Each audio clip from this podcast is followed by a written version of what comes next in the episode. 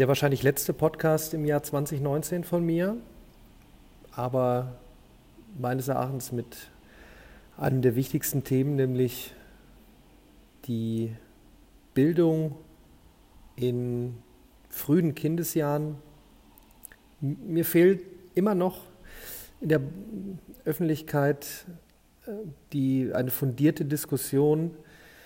Äh, es müssen nicht sofort Lösungen kommen. Es, es gibt wahrscheinlich auch nicht die eine Lösung.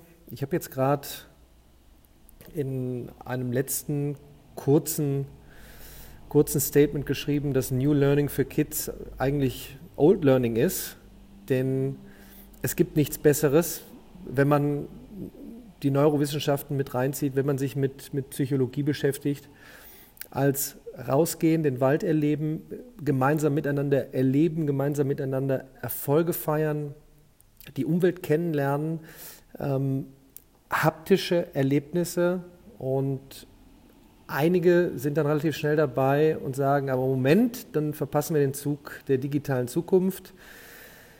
Wer mich ein bisschen länger verfolgt, weiß, wie digital ich bin, dass ich eigentlich mehrere Firmen remote leite, dass ich im Internet sehr stark durch digitalisierten Mathe-Content vertreten bin, ähm, dass ich eine Plattform habe, wo ich äh, online Menschen zusammenbringe, um Probleme in der Mathematik zu lösen.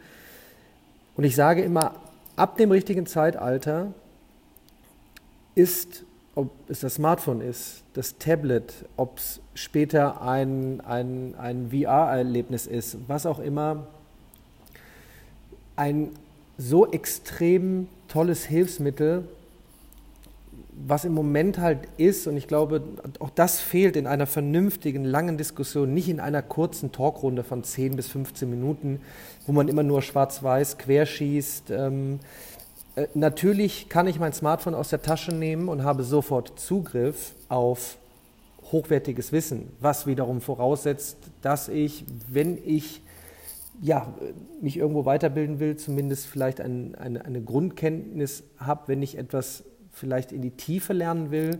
Es ist ein super Mittel, wenn ich natürlich relativ von, ich sag mal, von, von Null starte, wenn ich sage, okay, ich schaue mir TED-Conference an, ähm, sehe einen, einen Impulsvortrag zum Thema von mir aus künstliche Intelligenz, Auswirkungen auf die, auf die Arbeitszukunft und komme so langsam rein, höre etwas von, von maschinellem Lernen, höre etwas von, von äh, künstlich neuronalen Netzwerken, ähm, begeistere mich vielleicht etwas in die Tiefe fürs Programmieren, steige dann neu ein.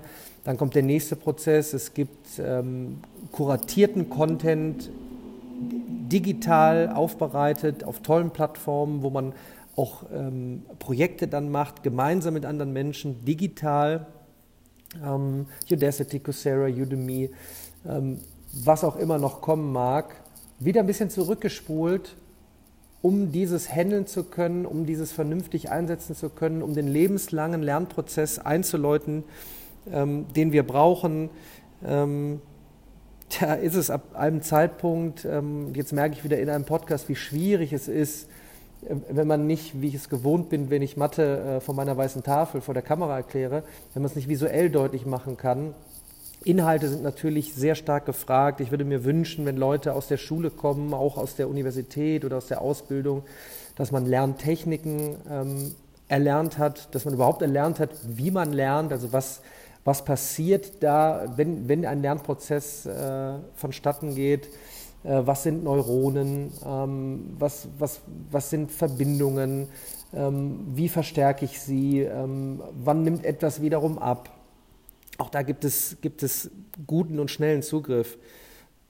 Jetzt war ich ja eigentlich beim Zurückspulen, keine Ahnung, die Phase 0 bis, und auch da fehlt mir noch die Diskussion und auch noch die, die, eine, eine wirklich fundierte Auseinandersetzung ähm, von Wissenschaftlern, ähm, wer, Zukunftsforscher, holt sie alle an einen Tisch, Informatiker, Mathematiker, Psychologen, Pädagogen, Philosophen, aber jetzt nicht für ein, zwei Talkshows, sondern wirklich mit einem, mit einem längeren, keine Ahnung, erstmal Plan des Zusammensitzens, aber jetzt und dann aber auch, wo man in einen Prozess geht und dann man überlegt, 0 bis 5, 0 bis 10, 0 bis 15.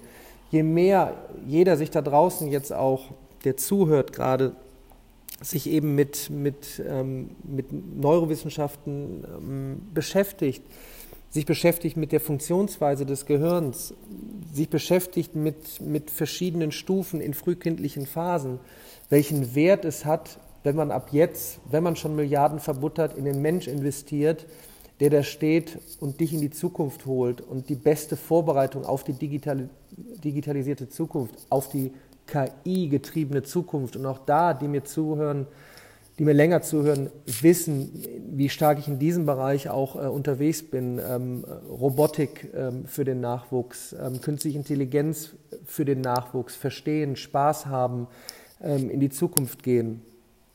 Ähm, aber nochmal, wenn ich mir jetzt meinen Neffen anschaue, den ich ja öfters erwähne, zweieinhalb jetzt, es ist einfach fantastisch, die Entwicklungsstufen zu sehen, die er durchmacht, ähm, wie er lernt, wie gut er lernt, wie, wie klasse er vorbereitet wird. Und da würden mich jetzt wirklich immer Diskussionen ähm, äh, interessieren. Äh, was wäre denn, wenn man sein Kind, was ja nun mal auch mehrere machen, so lange wie möglich technologiefrei erziehen. Was heißt technologiefrei? Jetzt kann man äh, diskutieren, was ist Technologie? Sagen wir doch einfach mal mit elektronischen Endgeräten oder Zugriff auf digitalisierten äh, Content, den etwas später oder ab einem gewissen Zeitpunkt. Also ich kann mir nicht vorstellen, dass da draußen irgendwo irgendjemand ist, der verifiziert, nachhaltigerweise, empirisch untersucht äh, ähm, oder laut empirischen Untersuchungen belegend, dass ab diesem gewissen Zeitalter das das Beste ist. Ähm, wie hat man damals überlegt, ab wann ein Führerschein Sinn macht? Wann ist man kognitiv in der Lage, ein, ein, ein Fahrzeug zu führen?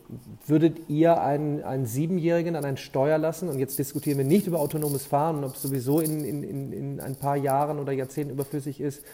Wer würde von euch einen Sieben-, Achtjährigen in den Straßenverkehr alleine schicken, am Steuer. Und ähm, das ist es, wenn man es jetzt mal banalerweise vergleicht, wenn ich ein Kind mit sieben, acht oder neun ähm, an, ein, an ein Smartphone oder ein Tablet lasse. Jetzt kann man natürlich wieder reinwerfen. Ja, aber dann machen wir es doch kuratiert, mit kuratiertem Content ähm, unter Obhut einer Lehrkraft. Sehr gut, ähm, bin ich auch voll mit dabei, wenn man entsprechende Inhalte hat, wenn man, wenn man ähm, einen Plan hat, was denn jetzt wirklich zu machen ist. Also worum geht es denn jetzt wirklich? Geht es um mathematische Kenntnisse, die man vorher erstmal überhaupt braucht, um dann überhaupt erst über Coding, Schrägstrich Programmieren zu sprechen? Und dann nochmal aber wiederum in die Tiefe gefragt, ähm, lieber neurowissenschaftlich ähm, nochmal hinterfragt, ist es nicht doch besser, bis 10, 11, 12, wann auch immer das haptische Erlebnis zu haben, und ich könnte genug Beispiele jetzt äh, geben, ähm, welche, welche, welche Spiele ich schon habe jetzt für meinen Neffen, wo es Zahlen gibt äh, in Holzform, ähm, von der Optik her, vom Gewicht her, um die 1, 2, 3, 4, 5, 6, 7, 8, 9, 10 kennenzulernen. Zwei Fünfer übereinander gestapelt sind genauso groß wie die 10. Visuell erfasst, dann hochgehoben, miteinander gesprochen, auf die Schulter geklopft. Also spannendes Thema. Es gibt nicht die eine Lösung. Für mich ein klares Ziel. Jeder sollte sich ja immer Ziele setzen für 2020. Ist natürlich viel, viel tiefer, fundierter noch reinzugehen und wahrscheinlich in meinem Podcast. Ich weiß nicht, ob es dieser hier ist, weil er ja hier eher um Podcast-Snippets geht.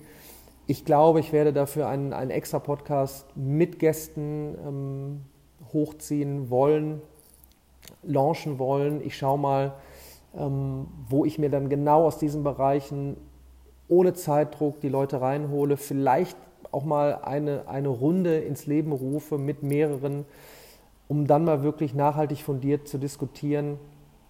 Denn da sind wir uns alle einig, es geht um unseren Nachwuchs und den bestmöglich auf das vorzubereiten, was da kommt. In diesem Sinne sage ich jetzt äh, ein, erstmal ein frohes Fest, einen gesunden Rutsch ins neue Jahr und ich freue mich auf 2020.